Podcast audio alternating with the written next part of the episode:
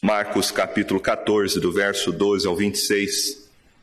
A palavra de Deus nos diz assim: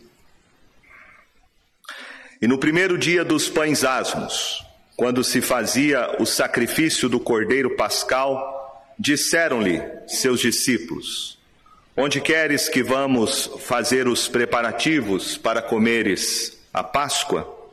Então enviou dois dos seus discípulos, dizendo: Ide à cidade, e vos sairá ao encontro um homem trazendo um cântaro de água. Segui-o.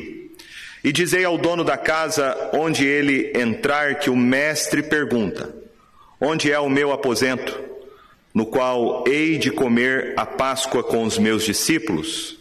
E ele vos mostrará um espaçoso cenáculo, mobilado e pronto. Ali fazei os preparativos.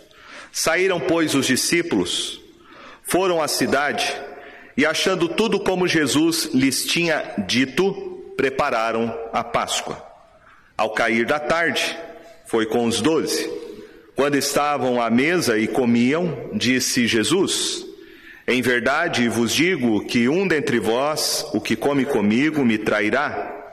E eles começaram a entristecer-se e a dizer-lhe um após o outro: Porventura sou eu?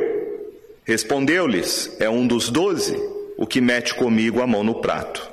Pois o filho do homem vai, como está escrito a seu respeito, mas ai daquele por intermédio de quem o filho do homem está sendo traído.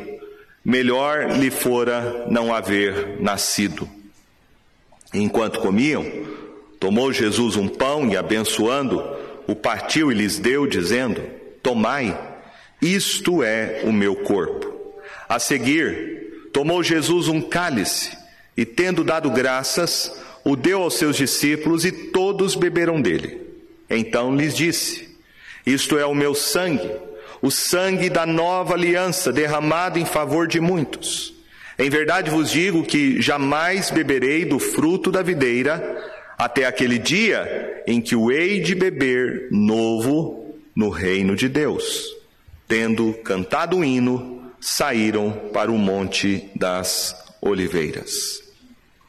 Nós temos aqui o relato de Marcos, que também é relatado pelo evangelista Lucas e Mateus, menos João, que omite a parte da ceia, onde nós temos o relato histórico da celebração da Eucaristia ou da Santa Ceia.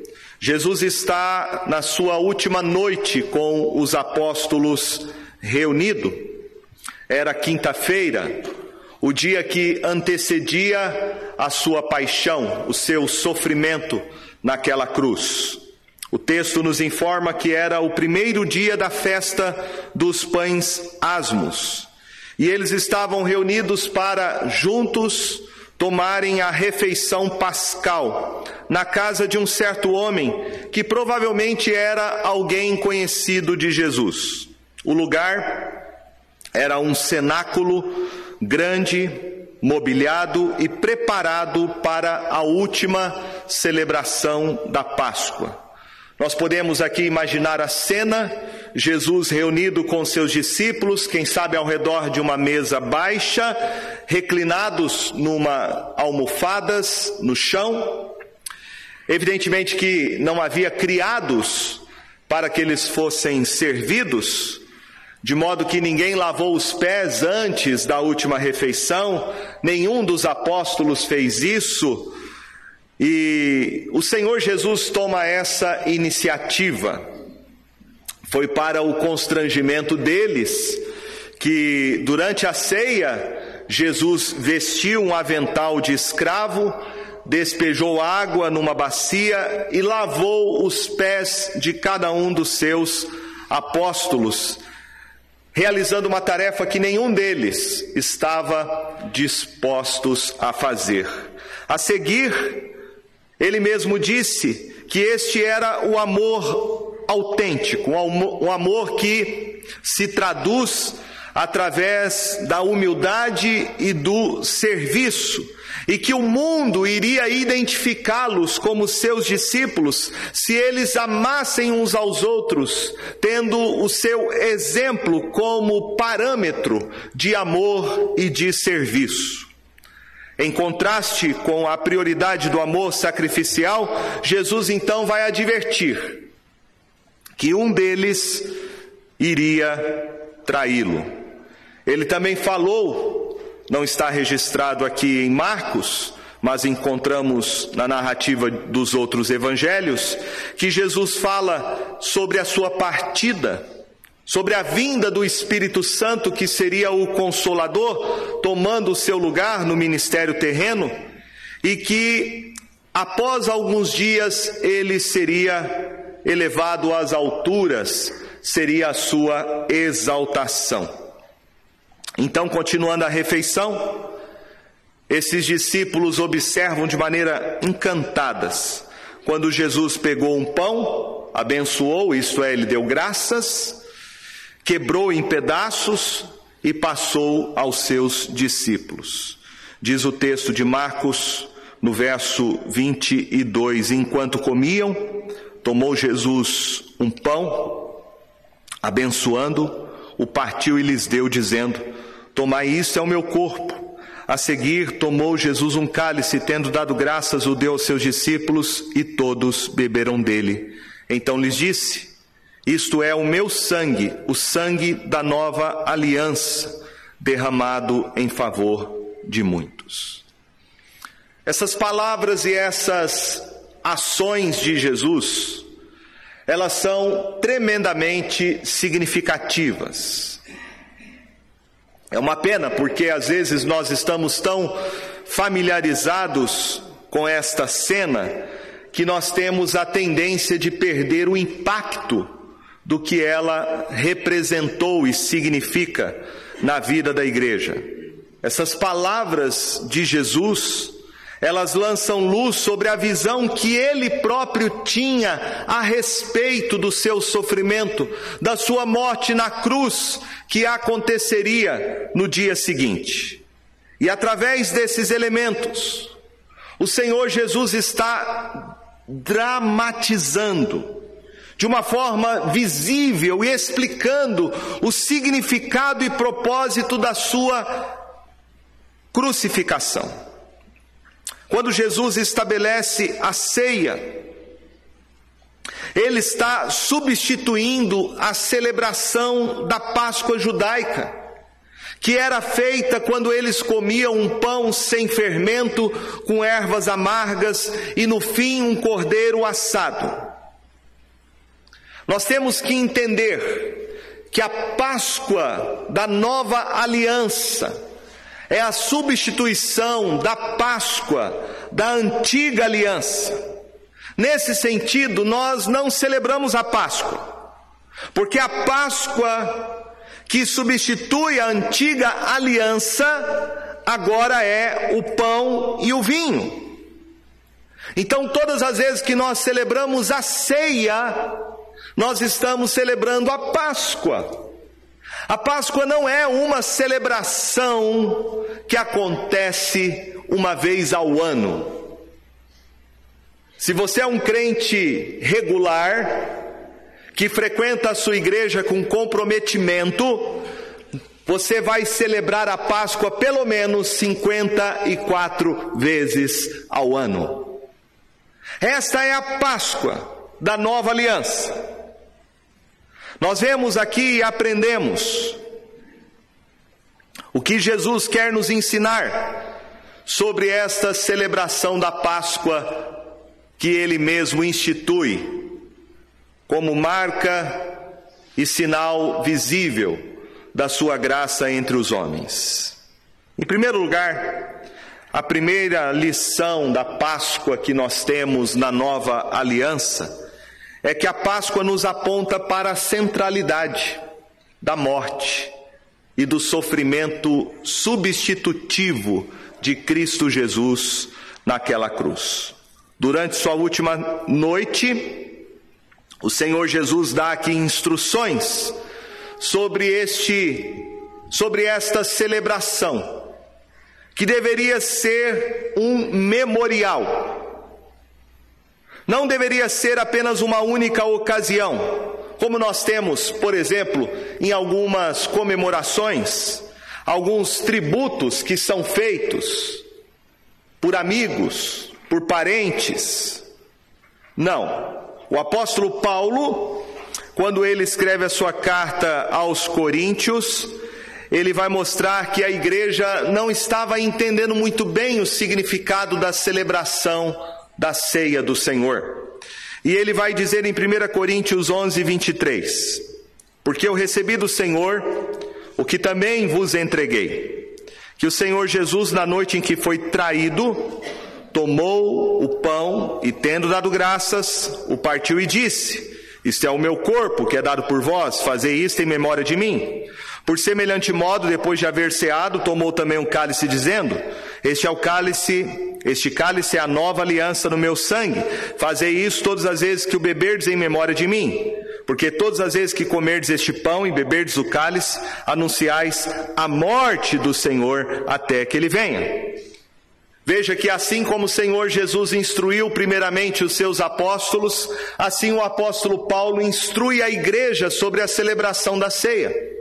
E algo que se destaca na celebração da ceia é o fato de que todas as vezes que comemos o pão e bebemos o cálice, nós estamos proclamando a morte do Senhor Jesus Cristo, até que ele venha. Então o Senhor Jesus Cristo está ensinando para os seus discípulos, primeiramente, que eles deveriam copiar o que ele estava fazendo.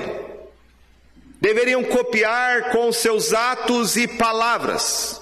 Isto é, eles deveriam partir o pão, pedir e dar graças a Deus, se identificar com o pão e com o vinho e partilhá-los com aqueles que são seus discípulos. Os símbolos do pão e do vinho, eles têm um profundo significado. Veja o que Jesus fala acerca do pão no verso de número 22. Quando ele abençoa parte o pão, ele diz: Tomai, isto é o meu corpo. No verso 24, quando ele se refere ao vinho que ele distribui aos seus discípulos para beberem, ele diz: Isto é o meu sangue, o sangue da nova aliança derramado em favor de muitos. Então, o pão e o vinho representam visivelmente a morte de Jesus Cristo na cruz do Calvário. O pão não representa o seu corpo vivo, enquanto ele reclinava a sua cabeça, mas representaria o seu corpo no dia seguinte, que seria pregado e dilacerado numa cruz.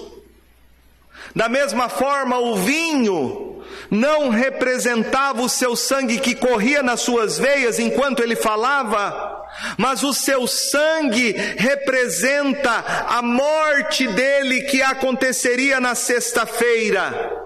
Ele seria sacrificado, o seu sangue seria derramado como um sacrifício do cordeiro pascal, imolado, sem culpa, para nossa substituição e redenção. Então, este é o drama da ceia. O drama da ceia. A ceia do Senhor, que foi instituída por Ele, é um único ato comemorativo autorizado por Ele. Por isso que a ceia é um meio de graça. Nós entendemos que a ceia e somente ela e o batismo são meios de graça e não outros sacramentos instituídos pela igreja devido à sua tradição, porque nós cremos que para ser um sacramento, esses sacramentos precisam ser ordenados pelo Senhor Jesus. E ele ordena apenas dois sacramentos: o sacramento de entrada, para você se tornar um discípulo dele, que é o batismo, como ele mesmo instituiu, e o sacramento de permanência, ou de confirmação, que é a Santa Ceia. A Santa Ceia, este sacramento, é um sinal visível da graça que nós não vemos. A ceia não dramatiza o nascimento, não dramatiza a vida, as palavras ou as obras, mas ela é uma representação visível da morte de Jesus Cristo. É isso que Paulo diz aos Coríntios, porque todas as vezes que comerdes o pão e beberdes o cálice, anunciais a morte do Senhor até que ele venha. Era esta morte que Jesus desejava acima de tudo, acima de tudo, ser lembrado. Portanto, é seguro dizer que não há cristianismo sem a cruz. Se a cruz não for o centro da nossa fé, a nossa fé não é a fé de Jesus Cristo. O apóstolo Paulo, falando para a igreja de Corinto, em 1 Coríntios capítulo 2, verso 2, ele diz qual era o conteúdo da sua pregação. Eles que estavam encantados com a filosofia. E o apóstolo Paulo vai dizer para a igreja: Porque decidi nada saber entre vós, senão a Jesus Cristo e este crucificado. Esta era a pregação de Paulo. Jesus Cristo crucificado.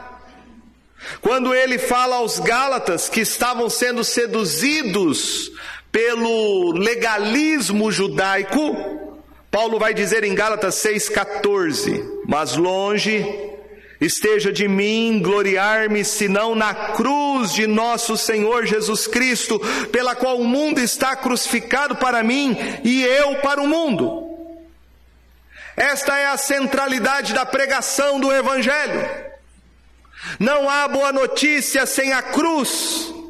Não há boa notícia sem o sofrimento de Cristo. Não há boa nova sem nós entendermos que Jesus Cristo tomou aquela cruz em nosso lugar. Esta é a centralidade da fé cristã, é a cruz. É o símbolo da nossa celebração. Porque na cruz do Calvário, o corpo e o sangue de Jesus Cristo foram oferecidos ao Pai como satisfação da sua justiça. Foi na cruz que ele bebeu o cálice da ira divina e satisfez totalmente o Pai em suas exigências, tomando o nosso lugar e trazendo sobre nós poderosa e gloriosa redenção. Em segundo lugar, a Páscoa da nova aliança nos ensina que Jesus estava ensinando aos seus discípulos com a instituição da ceia algo muito profundo que dizia respeito à sua morte. De acordo com Paulo e Mateus, as palavras de Jesus acerca do cálice referiam-se não somente ao seu sangue, mas também à nova aliança que estava associada com o sangue de Cristo. Mateus vai acrescentar um detalhe dizendo que o sangue de Cristo tem que ser derramado para remissão dos nossos pecados.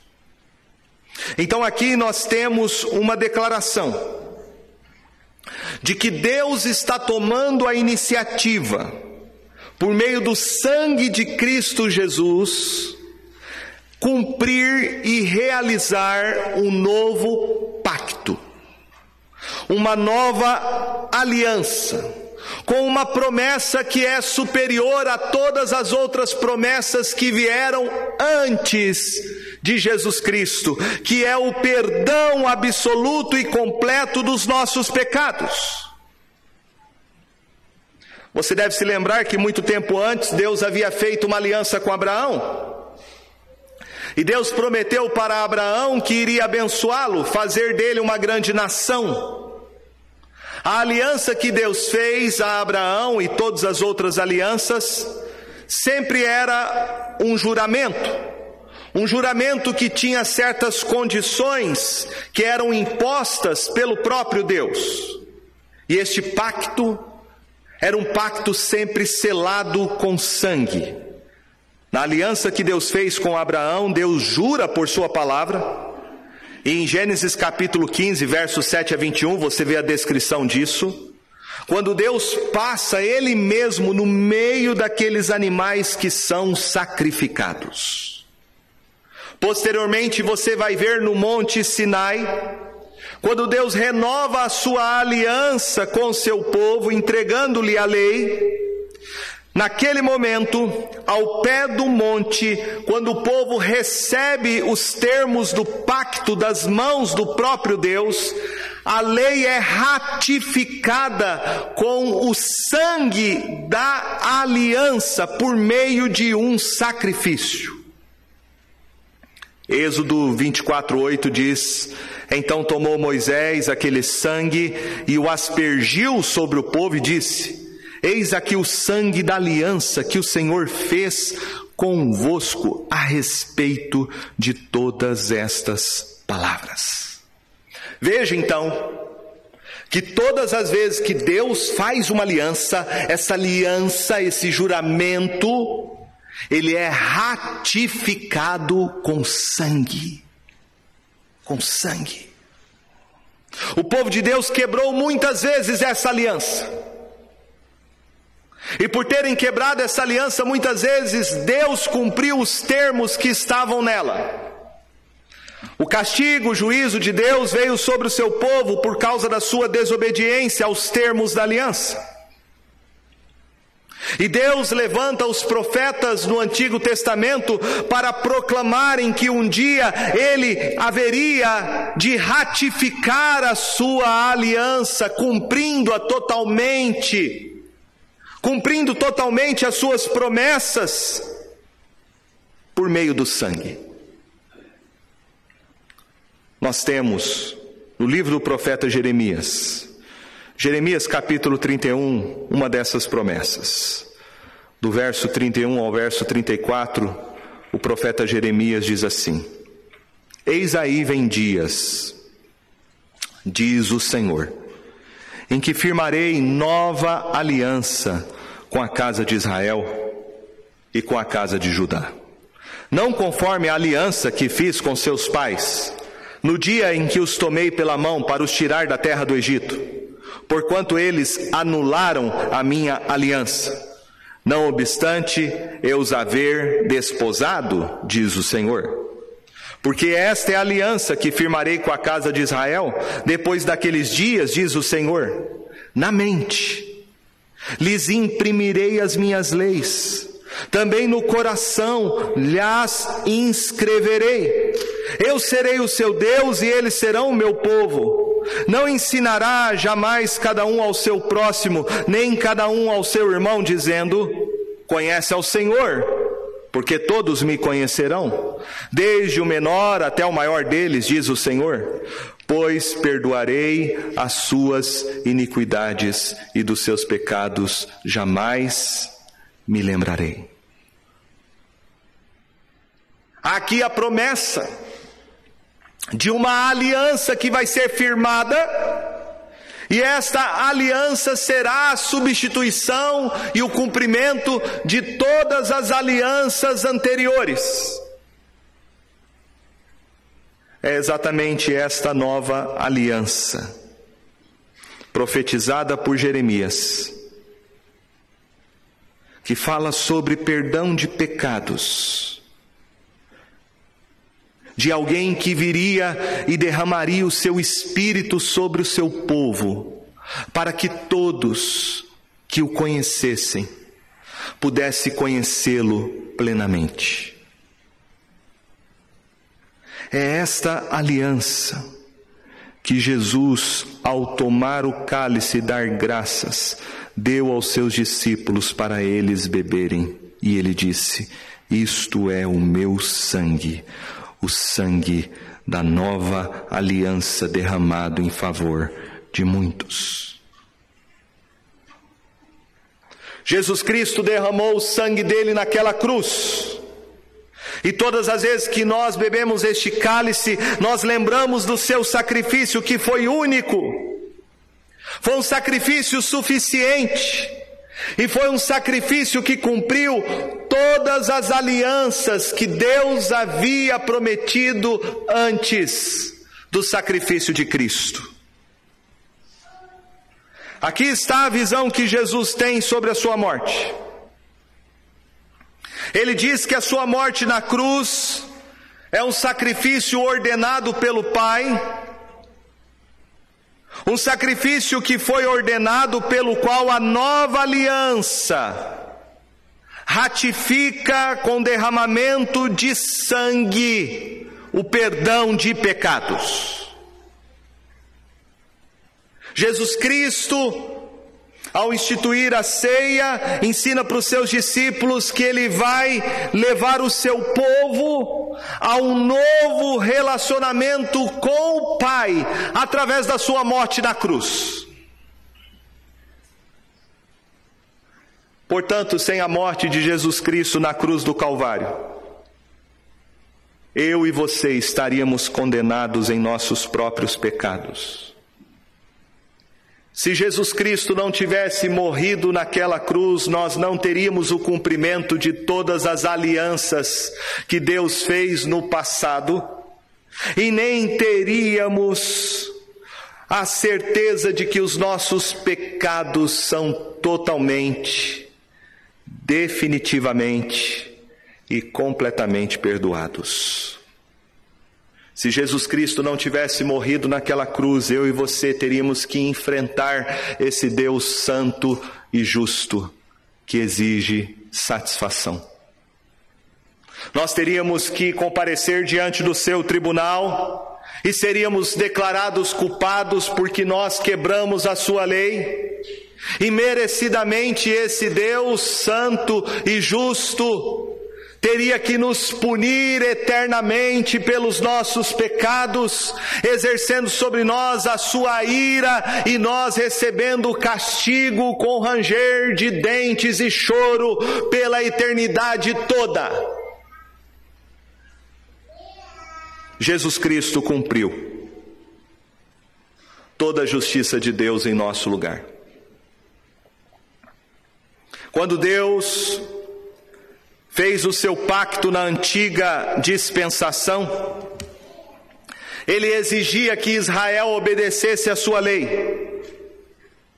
E a quebra da lei implicava na quebra do pacto entre Deus e Israel. Deus, pelo seu povo ter quebrado a lei, exigia exigia satisfação. Porque Deus não inocenta o culpado. Se Deus exigisse isso de mim, de você, nós também estaríamos na mesma condição. Porque diz o apóstolo Paulo que não há um justo, nenhum sequer. Não há quem faça o bem, não há quem busque a Deus. Tiago diz que se nós achamos que guardamos toda a lei, mas tropeçamos em apenas um artigo da lei, nos tornamos culpados de toda a lei. É pela lei que vem o pleno conhecimento do pecado. E nós jamais poderíamos ser salvos pelas nossas obras, pelos nossos méritos ou por qualquer tradição humana. É exatamente o que era impossível no tocante à lei, que Deus faz fora da lei. Ele envia o seu filho para obedecer à lei, cumprir todos os termos da lei ele cumpriu cabalmente todos os artigos da lei. Ele não desobedeceu nenhum i, nenhum tio da lei. Ele a cumpriu e recebe agora na cruz do Calvário as maldições da lei. Porque ele está substituindo pecadores que não obedecem à lei. Ele é contado, como diz Isaías 53, ele é contado e é considerado um transgressor, sem nunca ter transgredido pessoalmente a lei. Mas ele está tomando na cruz do Calvário o lugar de transgressores. A culpa dos nossos pecados são castigados em Jesus Cristo.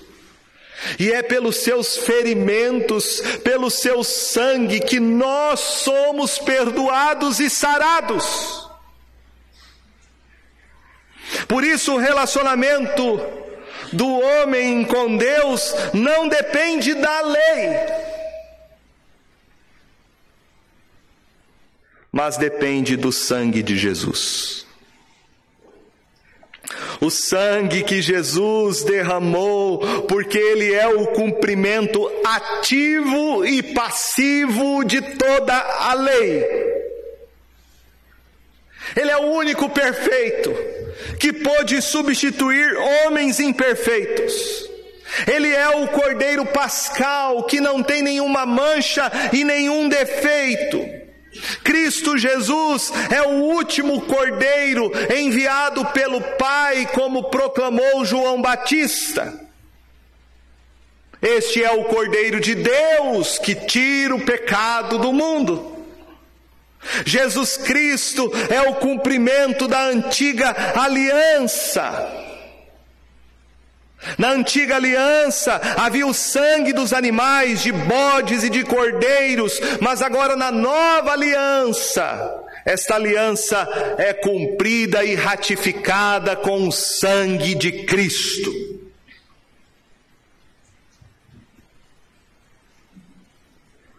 Jesus, meus irmãos, na nova aliança, fez por nós o que era impossível para nós mesmos. Jesus se fez pecado e maldição por nós. O seu corpo foi partido, o seu sangue foi vertido. Deus fez cair sobre ele a iniquidade de todos nós. Deus o esmagou. Deus o feriu. Deus o puniu. Deus matou o seu filho em nosso lugar. Deus fez ele sangrar para cumprir toda a sua justiça. A terceira lição que Jesus está nos ensinando sobre a Páscoa da nova aliança é sobre a necessidade não só de nós lembrarmos do que ele fez, e entendermos o significado da sua redenção, mas o terceiro sentido que Jesus nos ensina é sobre a necessidade de nos apropriarmos pessoalmente do seu sacrifício. O que tem sido debatido ao longo da história é uma discussão teológica bem interessante. Essa discussão gira em torno dessa frase dita por Jesus. No verso 22 ele disse: Tomai, isto é o meu corpo. No verso 24 ele diz: Isto é o meu sangue. O debate gira em torno dessa declaração. Isto é. Isto é o meu corpo, isto é o meu sangue. Há pelo menos quatro linhas de interpretação sobre esta declaração de Jesus. A primeira delas é conhecida como a doutrina da transubstanciação. Essa doutrina é ensinada pelos católicos romanos, que acreditam que o pão e o vinho se transubstanciam na hora da consagração dos elementos e eles se transformam fisicamente no corpo, no sangue, nos nervos, nos ossos, na divindade de Jesus Cristo. Dentro da tradição romana, o pão e o vinho, na consagração feita pelo sacerdote, passa a ter propriedades que antes não possuía. Ele se torna fisicamente a própria carne e o próprio sangue de Jesus. Não depende das pessoas crerem ou não crerem, estarem arrependidas ou não estarem arrependidas, mas depende unicamente da consagração feita pelo sacerdote através da missa, que é nada mais e nada menos, mais do que apenas um memorial, mais do que apenas uma proclamação, mas é na perspectiva romana, uma repetição do sacrifício de Jesus. Repetição. Em segundo lugar, nós temos a doutrina chamada doutrina da consubstanciação. Esta é a visão de um ramo do protestantismo. Os luteranos creem que os elementos não mudam de substância como é no catolicismo romano, mas eles creem que Jesus está presente fisicamente sob os elementos do pão e do vinho. Na tradição luterana, o pão e o vinho não se transformam substancialmente em carne e sangue, como é no romanismo, mas há uma presença física de Jesus juntamente com os elementos, de maneira que você come o corpo e bebe o sangue de Cristo. Em terceiro lugar, um outro ramo da tradição protestante está aquilo que foi ensinado por um reformador chamado Rico Zwinglio. Para fugir do romanismo e do luteranismo, ele então vai dizer que a Santa Ceia é apenas um memorial.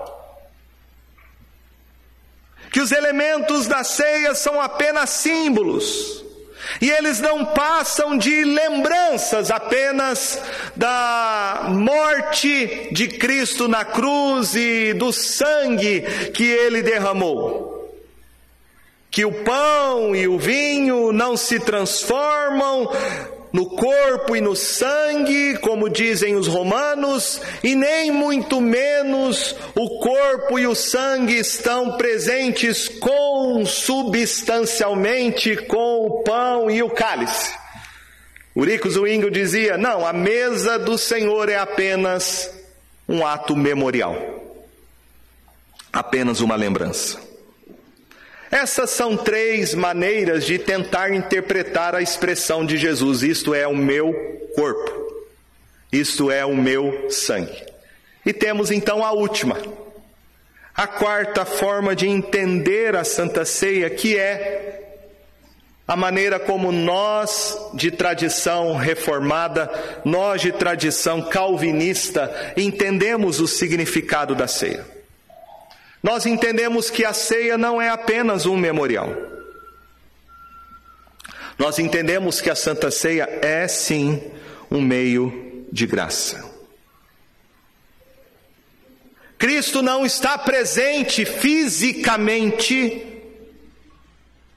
como dizem os romanistas, nem apenas a ceia é um memorial como diziam os zunglianos. Mas a ceia é um meio de graça, onde a fé realmente faz com que a gente participe do corpo e do sangue de Jesus. Portanto, o entendimento reformado sobre a ceia é o um entendimento de, de que nós participamos do corpo e do sangue de Cristo, não materialmente, mas espiritualmente. Na ceia existe uma união mística e sacramental. Aqueles que creem em Cristo e somente aqueles que creem em Cristo e que comem o pão e bebem o cálice, discernindo espiritualmente o significado do que Cristo fez, realmente, esses se alimentam de Jesus Cristo, não materialmente. Ou seja, o pão não se transforma no corpo, nem o vinho se transforma no sangue mas nos alimentamos espiritualmente do corpo e do sangue de Cristo pela fé. A ceia é um encontro de Cristo com a sua igreja.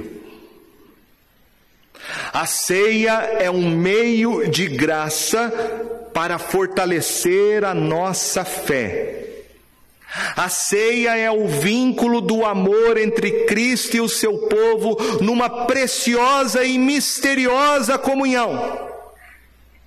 Ela se torna eficaz não por causa de quem a administra, ela se torna eficaz não é por causa do pastor, ou de quem quer que seja que faça a celebração. A ceia se torna eficaz por causa daqueles que creem em Jesus Cristo como seu Senhor e Salvador. É isso que Jesus está ensinando para os seus discípulos. E é exatamente isso que o apóstolo Paulo vai dizer para nós em 1 Coríntios 11,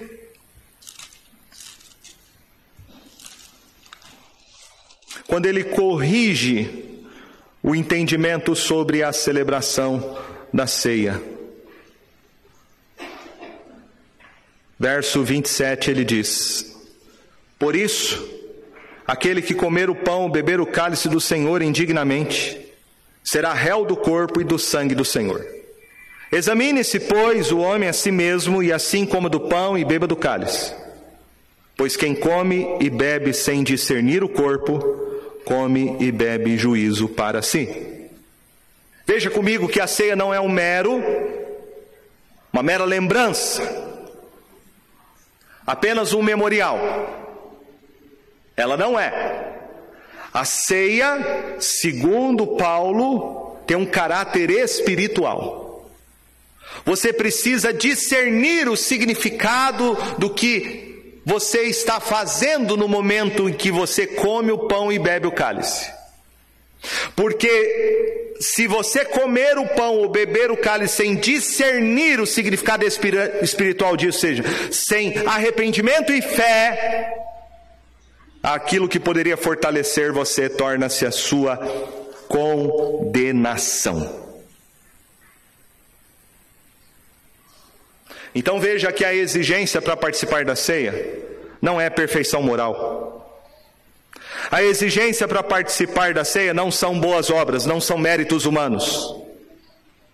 Mas a condição para participar da ceia é fé, é compreensão, É entendimento espiritual de que Jesus Cristo é o seu único e suficiente Salvador. Eu fico triste quando às vezes eu vejo, e neste período agora de Páscoa você vê isso acontecendo.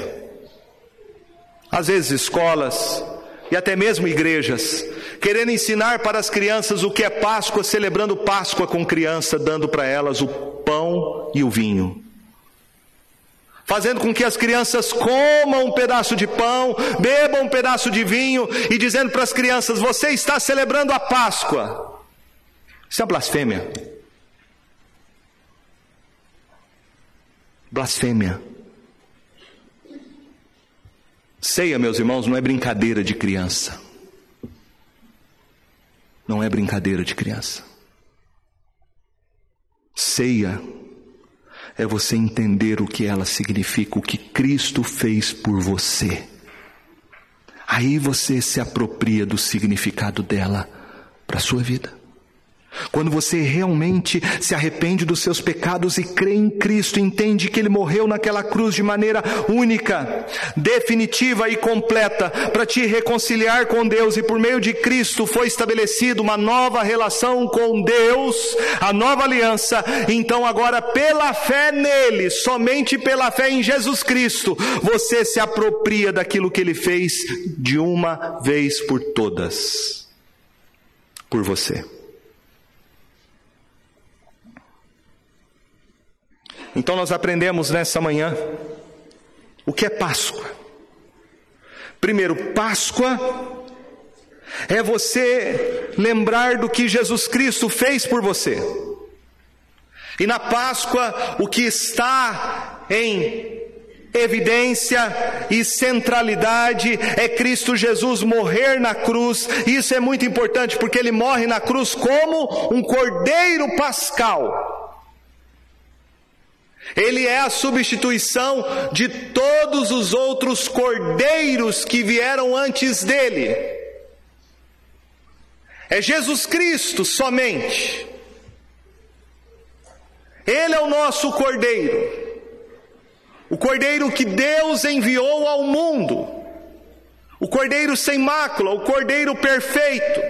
Mas o cordeiro que teve o seu sangue derramado, lembra-se? Que Páscoa significa passagem, passar por cima. E Deus passou por cima no Egito. O anjo da morte veio. O juízo de Deus entrou nas casas dos egípcios, matou as crianças que ali estavam, primogênitos, primogênitos dos filhos dos egípcios, do filho de Faraó, das crias das suas vacas. Houve um morticínio no Egito. Ninguém era inocente. Todos são culpados. De crianças até mesmo os animais.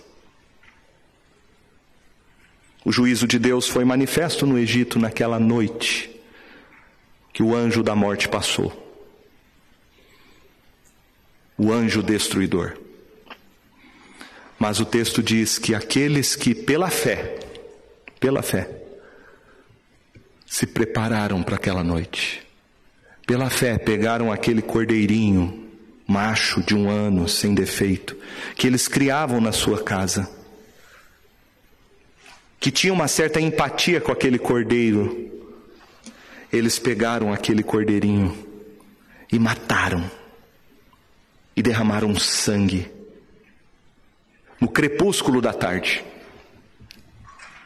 Fizeram esse sacrifício, assaram aquele cordeiro, comeram ele todo, já prontos, vestidos para sair do Egito, para fugir, com sandálias nos pés, cajado na mão, lombos cingidos.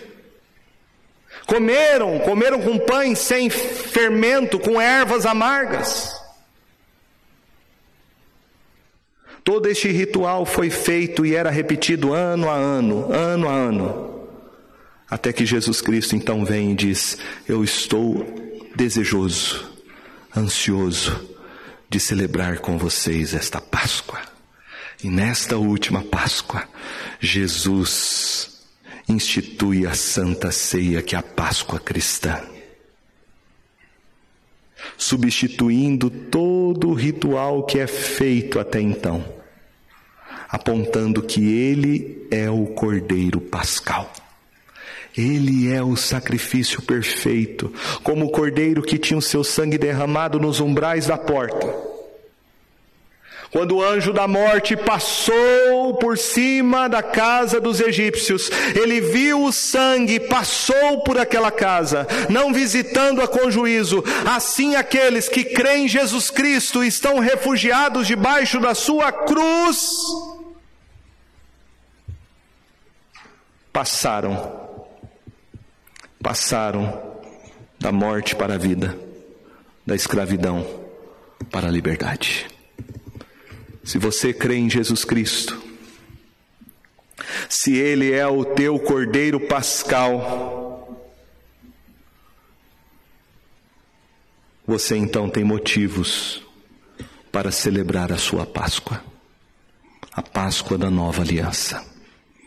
Eu diria, para terminar, que a Páscoa nos faz lembrar de três palavras uma palavra que nos remete ao passado, outra que nos remete ao futuro e outra palavra que diz respeito ao presente. Páscoa nos faz lembrar de uma palavra que a Bíblia trata, que é a palavra justificação. Quando eu olho para o passado, eu lembro que houve um fato histórico, que Jesus Cristo morreu na cruz uma única vez, e que a sua morte foi suficiente para me perdoar de todos os meus pecados. Se perguntar aqui para vocês, quando é que você foi salvo por Jesus? Muita gente vai dizer, eu fui salvo por Jesus quando eu tinha 15 anos, quando eu tinha 30, quando eu tinha 40. Mas nós fomos salvos por Jesus há mais de dois mil anos atrás. Foi um fato histórico, único, insubstituível. Jesus Cristo morreu historicamente naquela cruz e naquele dia, quando ele bebeu o cálice da ira de Deus, ele nos justificou diante do Pai. Páscoa é justificação. É lembrar deste fato histórico, do que Deus fez por nós através de Jesus Cristo. Mas Páscoa não é somente justificação, olhar para o passado.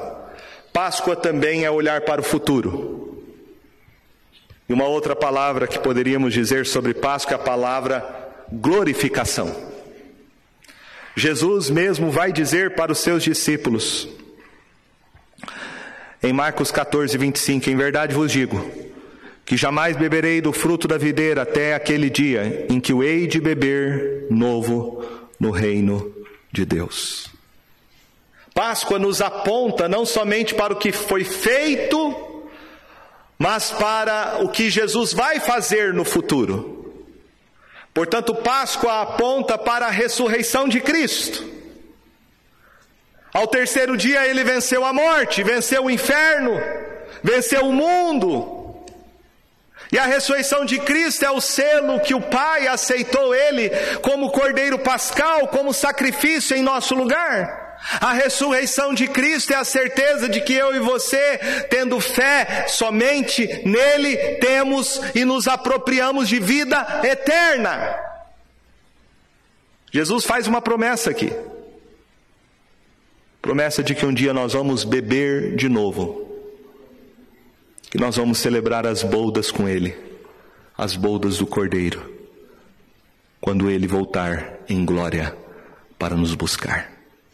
Páscoa é justificação, é glorificação. E por último, Páscoa é santificação. Nós precisamos ser santificados. Nós precisamos ser renovados e que nesta manhã seja este momento para nós. O Senhor nos santificar através do sacramento da ceia. Nós comermos e bebermos, não materialmente, mas comermos e bebermos espiritualmente o corpo e o sangue de Jesus. E louvarmos a Deus por isso. Amém?